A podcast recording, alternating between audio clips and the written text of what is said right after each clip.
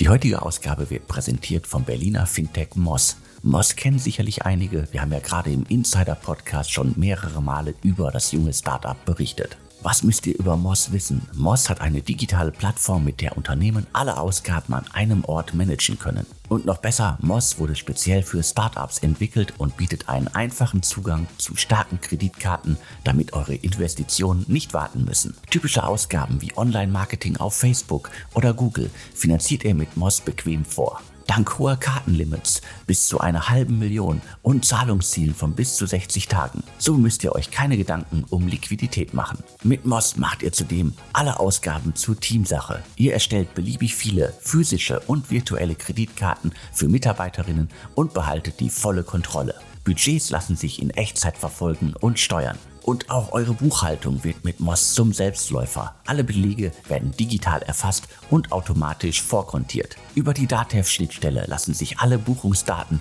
direkt an den Steuerberater exportieren. So ist der Monatsabschluss in Minuten erledigt. Volle Übersicht, volle Kontrolle und eine skalierbare Lösung. Überzeugt euch selbst und nutzt Moss jetzt zwei Monate kostenlos mit dem Gutscheincode DS. Mehr Informationen findet ihr auf getmoss.com/ds. Getmoss schreibt man G-E-T-M-O-S-S. Den Link findet ihr wie immer aber auch in den Show Notes zum Podcast.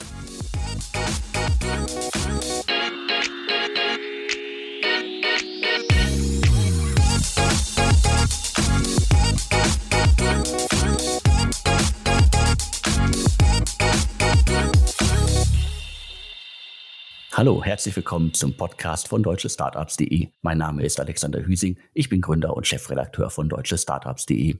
Heute spreche ich mit Moritz Heininger. Moritz ist Gründer von Discoeat, einem Startup, das 2018 an den Start gegangen ist, einen wilden Ritt hinter sich hat, äh, Investment von Rocket Internet, äh, Insolvenz, Neustart, Corona-Pandemie, äh, weitere Investoren an Bord gegangen. Gerade gab es eine neue Runde und wir rollen jetzt einfach mal das Feld von vorne auf.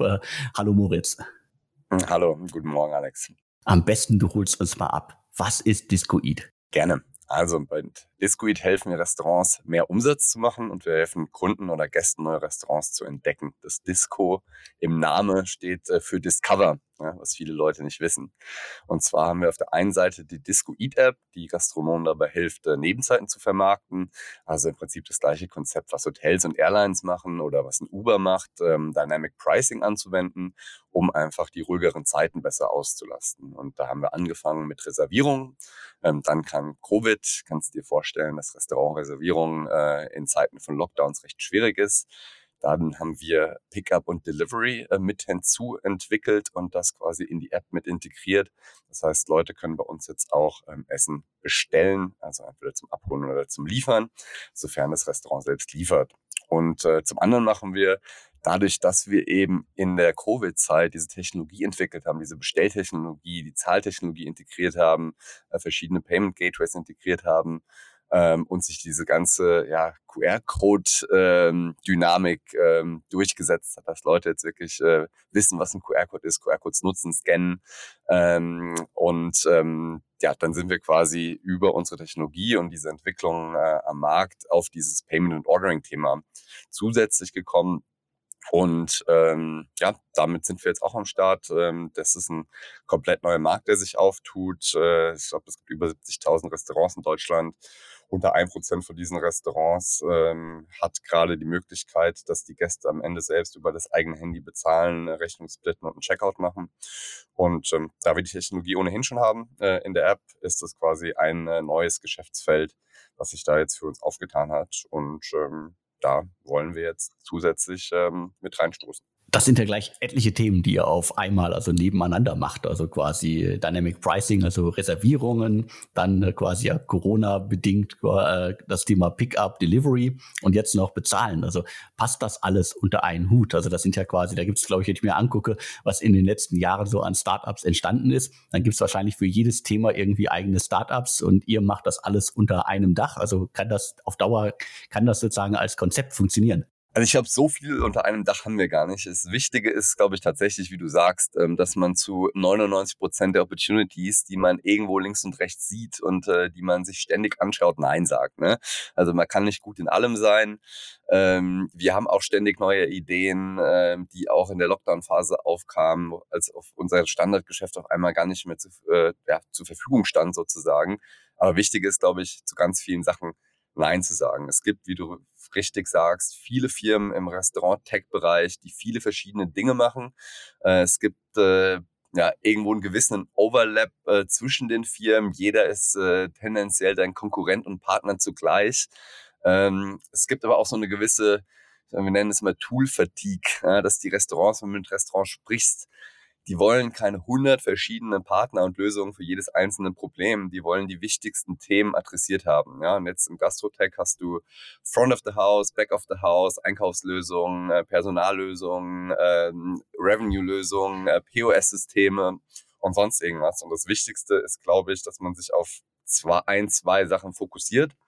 Und am erfolgreichsten sind meiner Meinung nach am meisten dann die Spieler, die die offene modulare Systeme haben, aber die auch gewisse Dinge extrem gut machen können. Und bei uns ist es einmal, äh, ist es erstmal nur die Umsatzseite des Restaurants, alles andere ähm, schauen wir uns gar nicht an. Und äh, da ist es eben das Thema ähm, Reservierung und, äh, und Payment, was bei uns sehr wichtig ist. Wir haben natürlich äh, unsere, unsere Nutzer, die die Discoid-App nutzen, ja, die reservieren da viele Tische drüber, die können zwar auch Abholungen der Lieferungen damit bestellen, aber wir sehen uns nicht als äh, Third-Party Delivery Company oder als äh, Konkurrenz von einem Foodpanda oder von einem Volt oder wie auch immer.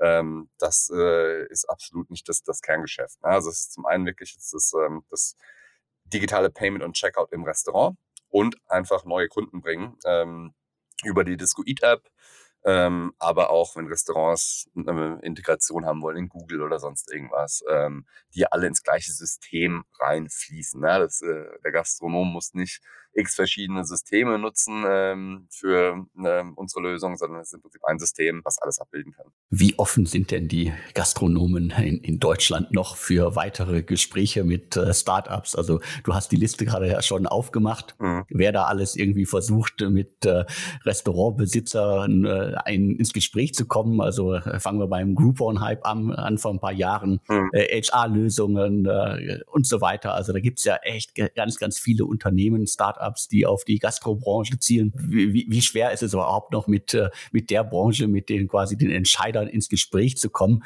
weil die halt irgendwie gefühlt ja überrannt werden und alle was von ihnen wollen? Genau, also das ist gerade das Problem äh, für viele Gastronomen, weil es so viele verschiedene Angebote am Markt äh, gibt, wo man sich als, äh, als Startup unterscheiden muss. Ne? Auf der Dynamic Pricing Seite gibt's äh, in dem Sinn in Deutschland keinen. Du hast äh, Groupon erwähnt. Groupon, ähm, also ohne jetzt irgendwie schlecht äh, über andere Unternehmen reden zu wollen, löst unserer Meinung nach nicht das Problem der schwankenden Auslastung. Ja, man sollte meiner Meinung nach auch, das sagen wir auch immer unseren Partnern, nie irgendwelche Vorteilspreise geben, wenn man das Restaurant selbst äh, auslasten, voll auslasten kann. Ja, man sollte auch eigentlich kein Happy Hour Schild vors Restaurant stellen, weil dann zahlt auf einmal jeder Kunde weniger. Ich will eine Situation wie in einem Flugzeug, äh, wo ich äh, Personen zeitgleich im Restaurant habe und die in unterschiedlichen Preis zahlen. Ja, also wenn du im Flieger sitzt, weißt du auch nicht, was der Nachbar gezahlt hat. Und nur so schaffe ich es mich nicht selbst zu kannibalisieren. Wir sagen in Restaurants, wir haben kein Widget auf der Restaurantseite, ähm, weil wir es ja keinen Sinn macht, dass du bei einem Restaurant einen Tisch reservieren willst um acht und das Widget dir dann sagt, pass auf, du du buchst um neun. Ne? Aber zurück zu deiner Frage. Es gibt sehr viele ähm, und du brauchst einfach ähm, eine klasse Lösung. Du musst schnell den Gastronom erreichen, du musst ihm schnell das Problem erklären. Und ähm, das, denke ich, können wir ganz gut. Ähm, das haben wir, glaube ich, ganz gut bewiesen. Und gerade dieses neue Produkt, ähm, dieses Payment Checkout, das hast du im Gastronom am Telefon in fünf Minuten erklärt, weil jeder Kellner, jeder Gastronom diesen Checkout-Prozess einfach hast, der Kunde hasst ihn, du sitzt da, willst die Rechnung bestellen, wartest, bis der Kellner dich sieht, dann dauert es eine Weile, dann kommt die Kellnerin, ähm, dann stellst du die Rechnung, Kellnerin geht wieder weg, ähm, dann, dann äh, kommen sie zurück mit der Rechnung, dann willst du die Rechnung splitten oder mit Karte zahlen. Also der ganze Prozess dauert einfach und, äh, und, und nervt den Gast und äh, ähm, den Gastronom. Und wenn du jetzt sagen kannst, okay, wir können in 15 Sekunden Checkout machen, dann hast du die Leute ganz schnell am Telefon. Äh, und ähm, das musst du einfach sehr schnell, sehr prägnant am Telefon durchbekommen. Und dann hast du den Gastronomen sozusagen gehuckt. Ja? Und ähm, das ist für uns dann auch sozusagen ähm, the foot in the door ja, und ermöglicht uns auch deutschlandweit zu wachsen, weil das ein Produkt ist, was vollkommen unabhängig von der B2C ähm, Discoid-Lösung ist, ähm, die ja aktuell quasi städtebezogen ist. Ja. Wir können hier nur launchen in einer Stadt, in der wir genug Restaurants haben. Und äh, dann hast du die, dann hast du die Gastronomenbeziehung. Wenn du eine Gastronomenbeziehung hast, dann kannst du auch weitere Services anbieten. Ja. Und äh, aber wie du richtig sagst, diese, diese Beziehung zu bekommen bei dem ganzen Klatter im Markt, bei den ganzen verschiedenen Lösungen, die es da gibt, das ist die Schwierigkeit. Payment scheint allgemein ja ein Riesenthema gerade zu sein, wenn man sich anguckt. Es gibt ja diverse andere Startups, auch jetzt mal als Beispiel sowas wie äh, Stokart. Äh, ich sammle Punkte beim Einkaufen. Äh, die haben auch jetzt sozusagen vor einiger Zeit auf das Thema Payment gesetzt und man könnte sicherlich jetzt hier irgendwie fünf, sechs andere Startups auch aufzählen. Also ist das wirklich dann auch ein, ein Wandel, der gerade also aktuell ist, dass halt die Deutschen, die ja immer noch äh, sehr gerne mit Bargeld bezahlen, langsam offener werden für das Thema und dass ich im Grunde mit dem Tool, das ich nutze, sei es jetzt, ob ich Punkte sammle, ob ich im Restaurant sitze oder sei es darum irgendwie äh, anders, wo ich irgendwie unterwegs bin, dass ich halt immer mit, äh, mit verschiedenen Tools oder mit einer App, die ich sowieso gerade benutze, bezahlen kann. Also ist das sozusagen so ein allgemeiner Trend. Und was mich natürlich interessieren äh, würde noch ist, wie wichtig ist das ganze Payment-Modell dann für euer Geschäftsmodell? Also zwei Fragen. Erste Frage, gesellschaftlicher Wandel. Ähm, Deutschland ist, wie bei vielen Sachen, ja, äh, immer ein bisschen ein paar Jahre hinter den anderen. Ich habe lange in Asien gelebt, in Hongkong, in Singapur und in, äh, in Indonesien. Dort ist Payment über QR-Codes vollkommen normal. Ja, auch in USA hat sich das jetzt äh, komplett durchgesetzt. In UK wird das ganze QR-Code-Payment und Ordering durch die Regierung äh, gefördert, weil es ja auch weniger Kontakte gibt äh, zwischen Personen. Ähm, und äh, Deutschland kommt jetzt auch langsam. Ne? Also immer mehr, es gibt immer mehr Gastronomen oder selbst in Berlin gibt's Restaurants, die mittlerweile gar kein Cash mehr nehmen. Ja? Ähm, aber natürlich ist es noch ein bisschen äh, hinter den anderen Ländern. Ja? Aber äh, ich zum Beispiel habe nie mehr Bargeld. Also ich darf nur noch mit meinem Handy rum äh, und meinen Karten und äh, selbst bei meinen Eltern sehe ich das, äh, dass äh, dieses ganze Cash-Thema ein bisschen, äh, bisschen weniger relevant wird. Ne? Es dauert wahrscheinlich noch zehn Jahre, bis wir auf einem Level sind wie Skandinavien oder andere äh, Länder. Aber tendenziell setzt sich dieses ganze QR-Code-Thema, QR-Code-Ordering durch. Und du brauchst dafür ja gar nicht mal eine App also ähm, wenn du jetzt in einem Restaurant bist und äh, das Restaurant unsere Lösung nutzt, scannst du einen QR-Code und ähm, kommst dann auf eine, eine Webseite sozusagen und darüber kannst du dann mit deinem Handy zahlen. Das heißt, du musst gar keine App runterladen. Ja, wenn du ein Discoid-Gast bist und mit Rabatt gebucht hast, dann geht die App auf, dann werden direkt deine Preise angepasst. Ja, aber das ist ähm, ja wahrscheinlich ein kleiner Teil der, der Gesamtgäste in einem Restaurant. Und jetzt sind wir bei deiner Frage zum Business Model. Aktuell ist es ja so, dass wir ähm, primär Gäste in den Nebenzeiten bringen und dann eine Vermittlungsgebühr sozusagen für den Gast bekommen. Ja, dadurch, dass wir ähm, die, die ganzen Google-Integrationen jetzt haben, also auch Bestellung und Reservierung über Google kommen, decken wir auch die Hauptzeiten ab. Ähm, das monetarisieren wir aber nicht im Vergleich zu anderen Plattformen, sondern werden so erstmal ein relevanterer Partner. Und das ganze Payment-Thema ist ein bisschen anderes Business Model. Das bieten wir den Gastronomen komplett kostenlos an.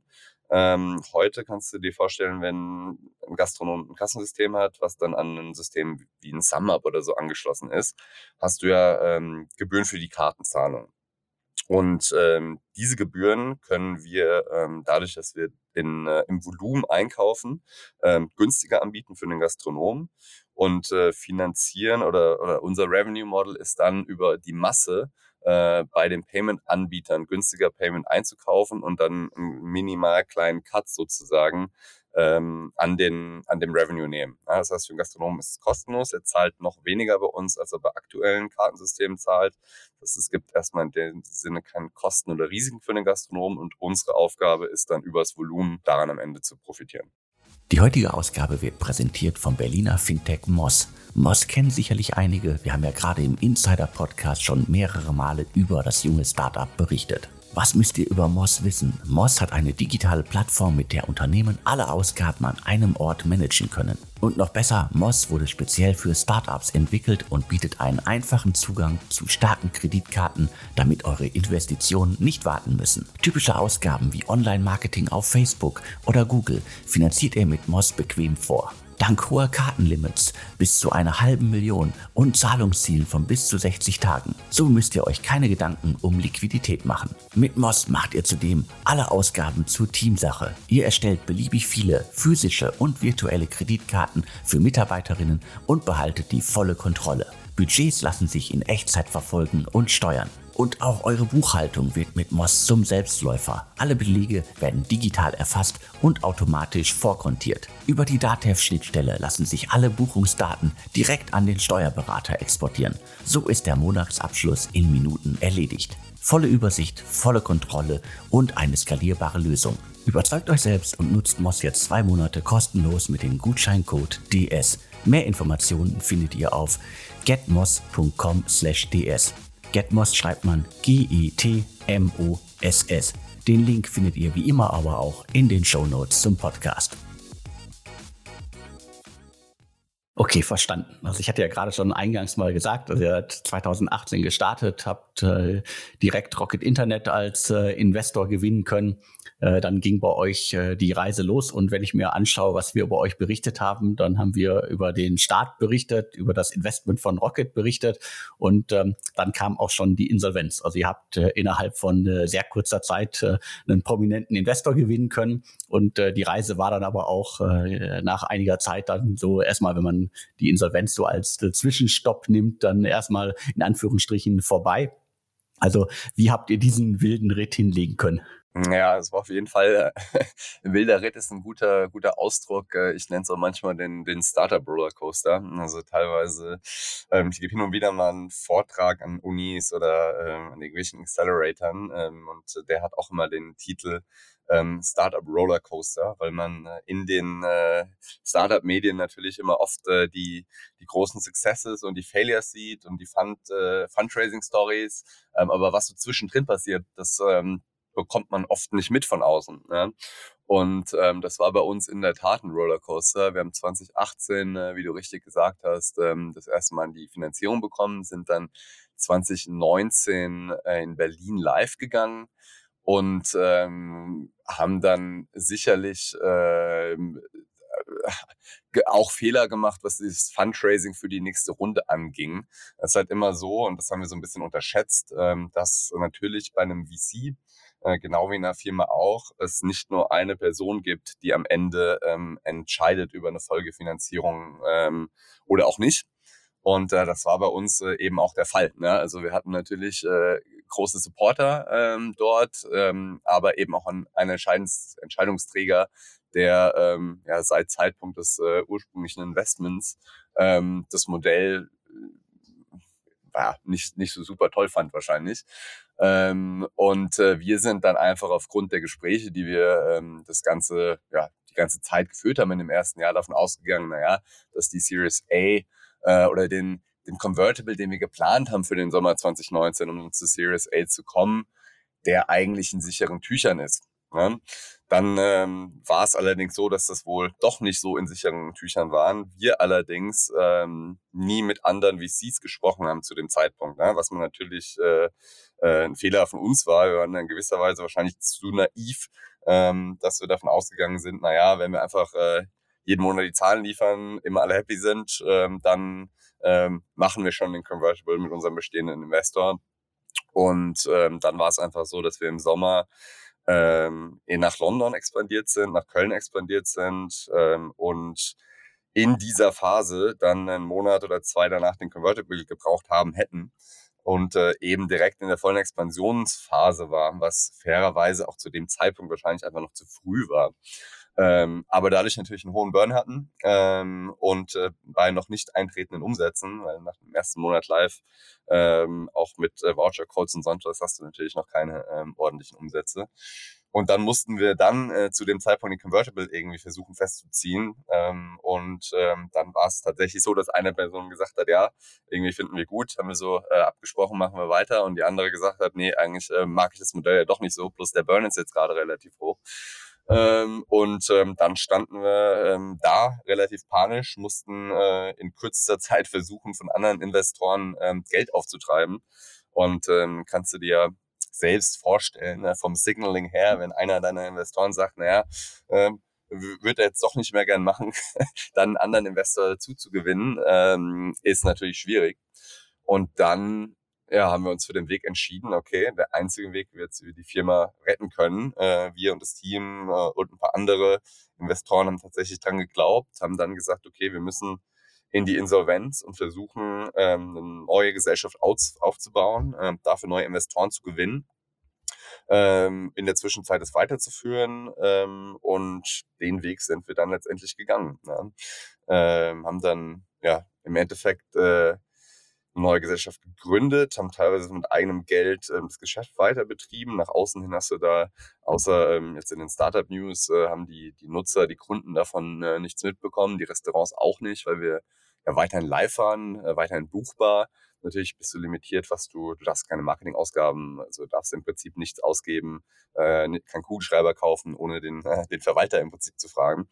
Ähm, haben das dann aber alles weitergeführt und äh, haben dann äh, ja glücklicherweise Anfang 2020 ähm, dann eine klasse Team an, ein klasse Team an Investoren, ähm, sowohl Angels als auch VCs gefunden ähm, und haben dann die, die Runde veröffentlicht und klar gemacht sozusagen. Und dann ging es dann tatsächlich auch mit Funding weiter. War denn in der Zwischenzeit klar, dass es auf jeden Fall weitergehen wird? Also wie ist das, wenn man quasi in so einer Insolvenzsituation steckt? Also man, man weiß ja nie, was irgendwie kommt und ähm, war für euch von Anfang an klar, dass das irgendwie gut geht oder wie viel Zweifel gab es da auf dem Weg? Also ich glaube, ähm, klar, dass es gut geht, ist es auf gar keinen Fall. Wir waren 100% überzeugt, ähm, das Team war 100% überzeugt.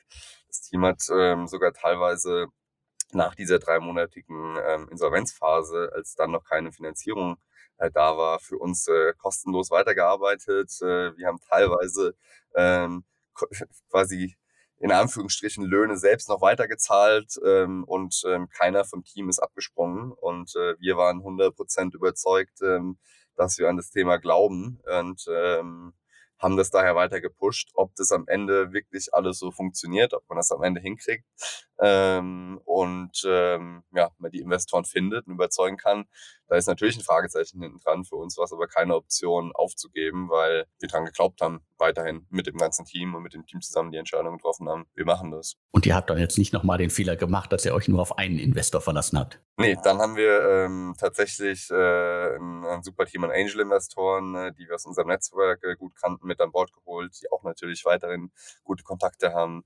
Ähm, ob das jetzt die Foodora-Gründer, Flink-Gründer, Foodpanda-Gründer ähm, sind, ähm, der Flo Leibert von, von Mesosphere und jetzt 468, dann haben wir die IBB aus Berlin und Hevella aus Hamburg mit an Bord geholt. Und äh, auf die können wir uns äh, aber auch super äh, verlassen. Ähm, natürlich äh, haben wir ein bisschen aus den Fehlern gelernt und äh, nicht alles auf eine Karte gesetzt, ähm, aber die Entscheidung, mit äh, dem Team zu arbeiten, war auf jeden Fall eine richtige. Und dann ist ja jetzt noch im Sommer, im August, die Runde eigentlich schon stattgefunden, ähm, 468 Capital mit dazugekommen. Also hat sich der Kreis quasi so, so teilweise wieder geschlossen. Also 468 Capital, Alexander Kuttlich, äh, ehemals Rocket Internet, äh, er hat zumindest äh, an das Modell geglaubt und glaubt auch weiter an das Modell. Genau, hat er ja gesagt, es gibt Leute, die, die dran geglaubt haben an das Team und das Modell und andere nicht. Aber Alex war ähm, für uns auf jeden Fall extrem wichtig ähm, in der Phase, ähm, auch jetzt schon vor der Finanzierung ähm, an Support, äh, die er, ähm, mit, ja, mit dem er uns unterstützt hat.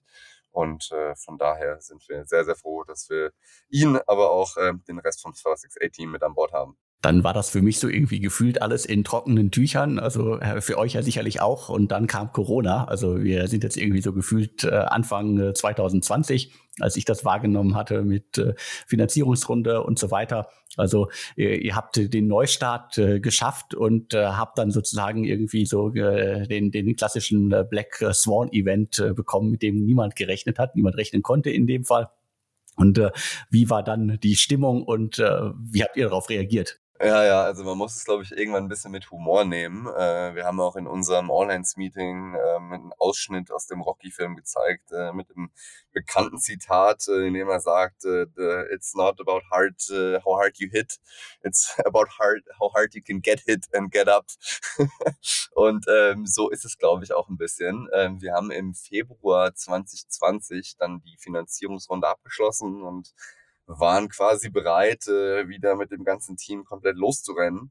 Und ein Monat später war Lockdown und wir sind auf 0 Euro Umsatz runtergeknallt, weil Restaurantreservierungen in Lockdown-Zeiten äh, ein bisschen schwierig sind. Ähm, und äh, dann haben wir natürlich gedacht, ja, schön. ähm, vor einem Monat war noch irgendwie Friede, Freude, Eierkuchen und jetzt ist wieder Alarmstufe Rot. Ähm, glücklicherweise war es so, dass der erste Lockdown ja relativ kurz war. Ich glaube, der war nur so sechs Wochen oder so, wenn ich es richtig im Kopf habe. Und dann gingen die Restaurants ja wieder auf, auch mit Abstandsregelungen. Und ähm, der Sommer war dann extrem gut für uns. Also wir haben die Restaurantanzahl von 250 auf 500 verdoppelt. Ähm, wir sind, äh, wir wollten tatsächlich sogar noch in weitere Städte expandieren und so ein bisschen den Schwung mitnehmen haben dann im September, glaube ich, äh, nochmal ein äh, Convertible von unseren äh, bestehenden äh, Investoren aufgenommen, um einfach diese, diese weitere Expansion zu machen. Und sechs Wochen später kam der nächste Lockdown. also ähm, Vorsicht, immer wenn wir, wenn wir Fundraising machen, kommen danach Lockdowns. Äh, glücklicherweise ist nach dem 468 Fundraising im August bisher nichts passiert. Ähm, aber dann standen wir wieder an dem Punkt, ja, wo wir quasi 0 Euro Umsatz gemacht haben. Äh, wir haben uns aber ja, so ein bisschen äh, schon drauf vorbereitet, dadurch, dass wir im Sommer schon, obwohl es so gut ging, gedacht haben, naja, wenn noch mal ein Lockdown kommen sollte, ja, was machen wir dann? Und haben dann Lieferungen äh, mit hinzuentwickelt als Feature, also dass äh, Kunden bei uns über die App, ähnlich wie bei einer Foodpanda oder einem Volt, wie auch immer, ähm, einfach Restaurant, äh, ja, bei Restaurants Essen bestellen können. Natürlich mit dem Modell, dass die Restaurants selbst ausliefern. Ja. Aber das war eher so ein bisschen Backup-Plan. Wir haben das nie richtig äh, gepusht, weil das Hauptgeschäft ja so gut lief im Sommer. Ähm, dann kam aber der nächste Lockdown und dann war dann äh, die Frage, okay, was machen wir? Entweder wir machen nichts ja, und hoffen, dass der Lockdown genauso schnell vorbei ist wie der andere. Ähm, oder wir reagieren ja, und haben dann gesagt, äh, mit äh, klar haben wir irgendwie eine Weile, äh, ein paar Tage überlegt, auch mit unseren Investoren gesprochen, haben gesagt, okay, entweder wir gehen jetzt, investieren jetzt in, in Pickup und Delivery und bieten eine Lösung für unsere Restaurantpartner an, die den, den Partnern durch den Lockdown hilft. Oder wir gehen den Winterschlaf ja, ähm, und haben uns fürs Erstere entschieden. Wir hatten ja Delivery schon entwickelt sozusagen, mussten dann noch Pickup als Feature hinzuentwickeln und haben dann im Prinzip die ganze Company wieder um 180 Grad gedreht ähm, und haben gesagt, okay, wir sind jetzt keine Reservierungsplattform mehr. Wir machen zwar immer noch Dynamic Pricing und helfen immer noch mit den Nebenzeiten, aber wir wissen nicht, wann das Hauptgeschäft wieder zurückkommt. Also machen wir jetzt nur noch Pickup und Delivery und sind dann raus mit Sales, haben alle Sales umgestellt, Pitch Decks umgestellt, ähm, das ganze Team, Mindset umgestellt. Das hat wahrscheinlich äh, einen Monat gedauert, ähm, auch so kulturell und von der Motivation her aus diesem Mist, unser Business ist schon wieder komplett weg zu, okay, wir, wir unterschreiben extrem viele Verträge und sind eigentlich ziemlich gut in dem Neuen, was wir tun. Ähm, und haben dann bis, ich glaube, im Juni oder Juli diesen Jahres hatten wir auf einmal 50 Prozent mehr Bestellungen, als wir je Reservierung hatten. Ne? Und ähm, im Nachhinein, der Lockdown war sieben Monate, also von November bis, ähm, also Restaurants waren zu, bis Juni in diesem Jahr. Hätten wir zu dem Zeitpunkt gesagt, okay, wir machen jetzt, äh, stecken den, den Kopf in Sand und machen äh, den Laden zu und hoffen, dass es bald vorbei ist, wären wir sieben Monate sozusagen, hätten wir sieben Monate nicht existiert. Ja? Und nach sieben Monaten hätte sich wahrscheinlich kein Nutzer mehr an Discoid erinnert. Es hätte sich kein Restaurant mehr daran erinnert, dass wir existieren. Und wahrscheinlich nach sieben Monaten wäre auch mindestens die Hälfte von unserem Team nicht mehr da. Weil auch wenn man irgendwie äh, Kurzarbeitgeld bekommt, ähm, bei dem Team, was wir haben, die wollen Leute aus Sachen aufbauen, ähm, die hätten sich wahrscheinlich dann fairerweise auch irgendwas anderes gesucht. Sprich, wir wären als Company 100% tot gewesen, ja, hätten wir die Entscheidung so getroffen im November.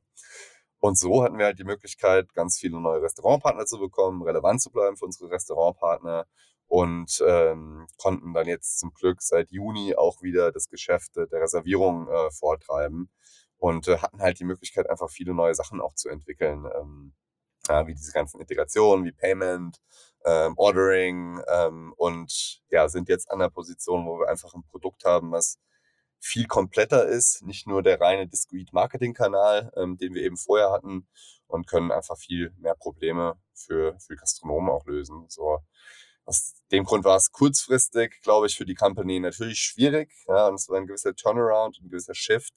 Aber mittelfristig ähm, haben wir einfach viel mehr jetzt in petto und viel stärkere Basis, auf der wir aufbauen können.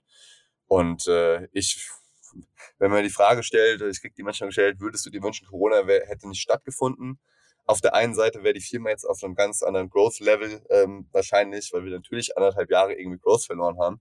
Auf der anderen Seite wären wir viel nischiger unterwegs, als wir es jetzt sind und wären nie eben auf dieses ganze Thema, auf diesen riesen Markt gekommen, der sich jetzt aufmacht noch, äh, mit dem, mit dem Checkout und, äh, und Payment gekommen. Ne? So, long story.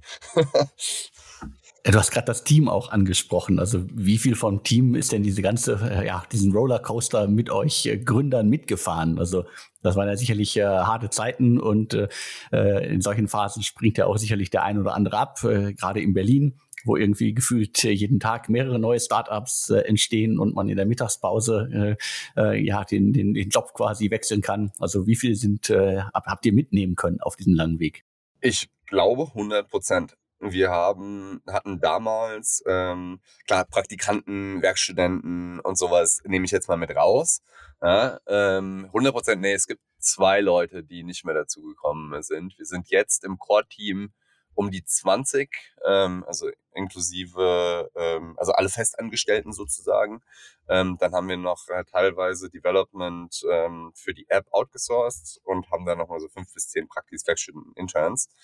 Aber von dem Core-Team, also, also unsere alle Entwickler, die von Anfang an dabei waren, unser Head of Operations, unser Head of Sales, unser Head of Marketing, ähm, die Position, also eine Stufe unter diesen, äh, diesen Heads, sind alle, ähm, die von Anfang an da waren, sind immer noch da und äh, sind natürlich jetzt ein paar neue mit dazugekommen. Aber ähm, es gibt sogar Leute, die in der Phase, in der Insolvenzphase einen anderen Job bekommen haben und danach zwei Monate wieder zurückgekommen sind. Das klingt ja gut. Also da habt ihr auf jeden Fall schon mal was äh, richtig gemacht. Wir haben von Anfang an, also ich glaube, das Wichtige ist, von Anfang an immer offen zu kommunizieren mit seinem Team ähm, und aus, den Austausch zu suchen und äh, irgendwie zu verstehen, was die Probleme sind und äh, die Roadmap irgendwie, die Strategie zu kommunizieren und halt einfach eine gute Kultur aufzubauen. Ja? Weil bei allem, was irgendwie außenrum passiert, ist es, glaube ich, wichtig, dass man als, als Gründer großen Wert auf die Kultur in der Firma legt ähm, und der kann auch die Außenwelt nicht viel rücken, ja, rückeln. Und ähm, von daher sind wir natürlich super happy. Ja. Es gibt natürlich ein, zwei Leute, die irgendwie für die das zu wild war. Ähm, und das ist auch vollkommen in Ordnung.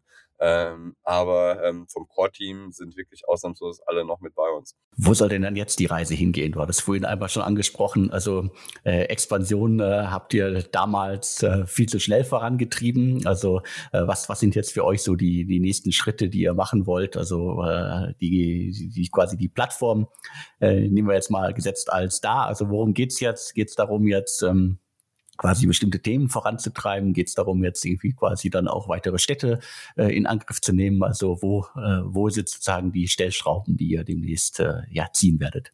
Also man muss die, ähm, die Modelle, die zusammenhängen, ähm, vielleicht erstmal so erklären, dass das Discrete-Modell können wir Stadt für Stadt erweitern, ne? weil da ist das Modell, wir gehen in eine neue Stadt, wir stellen zwei, drei Sales-Leute ein, die nehmen äh, Restaurants unter Vertrag. Wenn wir eine gewisse Anzahl an Restaurants haben, schalten wir aus Berlin das ganze Marketing live und äh, gewinnen dann Nutzer für die App, ähm, die dann Restaurants entdecken und in Nebenzeiten buchen oder vielleicht auch Essen bestellen. Ja, das ist aber immer sehr städtebezogen, weil ich kann kein Marketing machen. Es ist immer Chicken Egg, wenn ich in eine neue Stadt gehe. Ich kann kein Marketing auf die App schalten, wenn ich nur drei Restaurants habe. Ja. Ähm, und ähm, das treiben wir nach wie vor Stadt für Stadt weiter. Ähm, wir können das Ganze jetzt nur leichter nach vorne treiben, dadurch, dass wir dieses äh, Payment ähm, und Checkout-Thema einführen, weil das kannst du deutschlandweit vertreiben, das kannst du am Telefon sehr gut vertreiben ähm, und kannst so von den 72.000, also unser Ziel ist Ende nächsten Jahres auf dem Payment-Thema über 3.000 Restaurants deutschlandweit zu haben. Und wenn du dann diese Partner hast, in der Stadt. Angenommen, wir haben jetzt Hamburg ja, und haben schon 100 Partner auf dem Payment in Hamburg.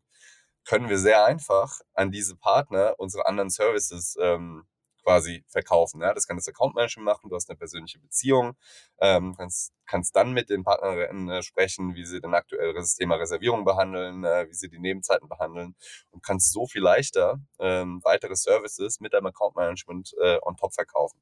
Ja, das heißt, es ist auch strategisch wichtig für uns, dieses ganze Payment-Thema. Und ähm, dafür, um eben extrem so, so schnell zu wachsen, ähm, sind wir sogar tatsächlich gerade äh, noch mit ein paar größeren VCs in Gesprächen, um vielleicht sogar noch eine schnellere Runde zu machen. Ähm, genau, um einfach auf diesem, diesem Payment-Thema, was wir eben sehr schnell skalieren wollen, noch schneller zu wachsen. Ja, Geschwindigkeit äh, ist ja, glaube ich, derzeit extrem wichtig und äh, hatte gerade noch den Fall irgendwie von der Seed zur Series A in äh, sechs Monaten äh, bei einem ganz jungen Startup. Mhm. Also das ist auf jeden Fall irgendwie gerade äh, nicht, nicht der Normalzustand, aber doch halt irgendwie bei heißen Themen derzeit extrem angesagt, dass alles ganz schnell geht und ähm, nach, nach eurem wilden Ritt äh, äh geht jetzt vielleicht sogar noch schneller für euch weiter. Hoffen wir es mal, ja. manchmal muss man vielleicht auch mal einen Gang zurücklegen, um dann zwei nach vorne zu gehen. Was mir bei eurem äh, B2C-Geschäftszweig äh, aufgefallen ist, also ich habe äh, diverse Male in Berlin quasi, ich kann jetzt gar nicht einordnen, wann es war, aber ge gefühlt vor Lockdown-Phase oder halt auch, glaube ich, auch zuletzt ähm, Plakatwerbung von euch gesehen. Mhm. Also ist das wirklich ein lohnenswertes Modell? Also es gibt ja immer wieder Startups, gerade irgendwie äh, sowas wie gefühlt äh, U8 in Berlin. Äh, da gibt's irgendwie ein paar Haltestellen, die sind immer zugepflastert äh, mit äh, Start-up-Werbung, nenne ich sie jetzt mal. Ihr wart eines davon in den letzten Monaten. Also ist das wirklich ein Konzept, das aufgegangen ist? Also es ist natürlich immer ein bisschen schwierig direkt zu messen. Äh, Plakatwerbung ist sehr gut um für Branding. Ja? Also es ist natürlich keine direkte Conversion. Du brauchst mit einem, äh, mit einem neuen Kunden wahrscheinlich drei bis vier Touchpoints, bis er das erste Mal deine App ausprobiert. Und dann kann es halt sein, dass die Leute dich einmal ähm, in Facebook, Facebook-Werbung, Instagram-Werbung sehen, vielleicht nochmal irgendwie auf TikTok. Ähm, dann erzählt dir vielleicht nochmal einer was davon und dann siehst du noch die U-Bahn-Werbung. Und dann bewegst du dich und probierst einen Service aus. Und da ist es immer schwierig, genau zu sagen, woran lag es am Ende. Ähm, es ist sicherlich wichtiger am Anfang, wenn du neu in eine Stadt kommst ähm, und dort erstmal eine gewisse Position, Bekanntheit aufbauen musst. Über die Zeit haben wir das immer zurückgefahren. Ja? Und wir, wir fragen ja immer unsere neuen Kunden, ähm, also A, natürlich, wie es war, ob das Restaurant gut war und so weiter, aber auch, wie uns die Kunden ähm, gefunden haben. Und da sehen wir, dass am Anfang, wenn wir neu in der Stadt sind, ähm, einfach die ganzen Paid Channels natürlich ähm, dominieren und da kommt dann auch häufiger die Plakatwerbung. Ähm, über Zeit ist aber fast alles Referrals sind. Also jemand hat mir davon erzählt. Ja, und deswegen ist es eher so eine, so eine Launch-Strategie ähm, und äh, wir mussten es dann wieder machen, als wir, ähm, als wir dann das äh, Pickup-and-Delivery-Thema gemacht haben, weil es wusste ja keiner, dass du jetzt auf einmal bei uns auch Essen bestellen kannst. Na? Da haben wir das dann nämlich auch wieder recht stark gemacht und wir sind extrem schnell auf dem Thema gewachsen. Ob es jetzt genau daran lag oder nicht, ist schwierig zu sagen. Ähm, aber langfristig in einer Stadt wie Berlin, in der wir jetzt äh, relativ etabliert sind, klar, uns müssen noch viel mehr Leute kennen und viel mehr nutzen.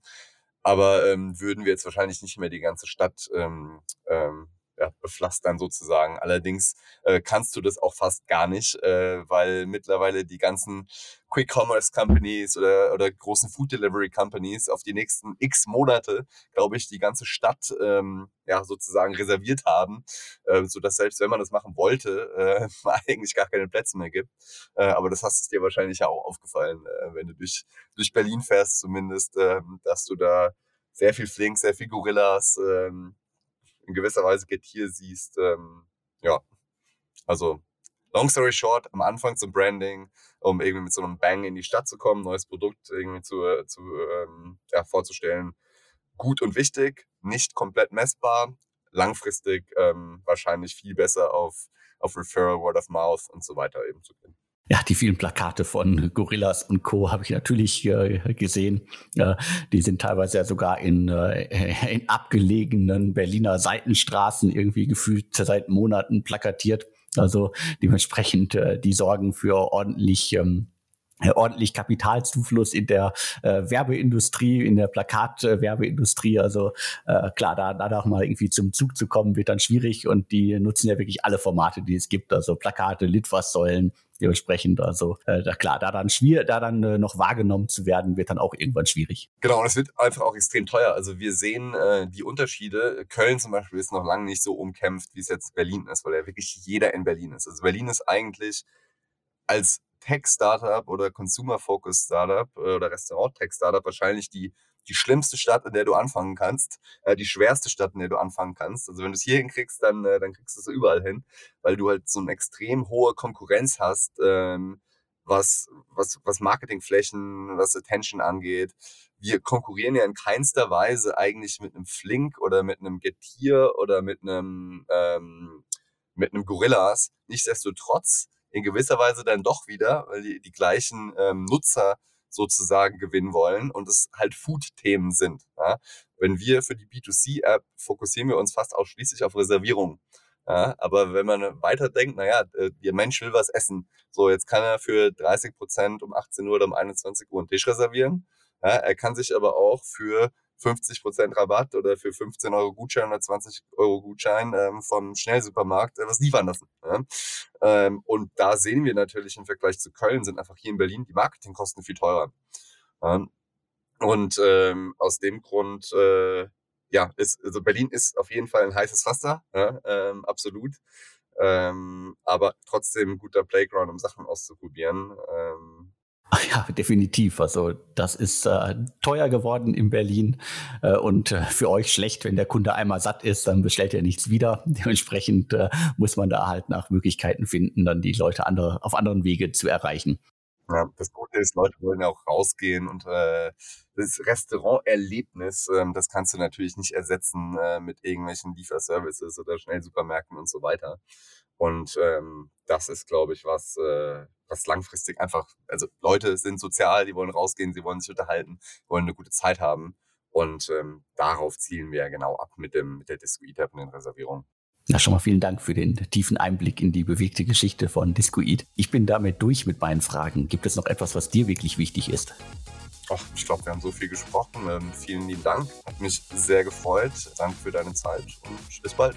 Ja, dann nochmal vielen Dank äh, für den Einblick äh, und für, vor allen Dingen auch für die handfesten Tipps. Ich glaube, da kann der ein oder andere Gründer, die eine oder andere Gründerin was mitnehmen. Vielen Dank und auch vielen Dank fürs Zuhören. Und mir bleibt jetzt nur noch zu sagen und tschüss. Tschüss, danke.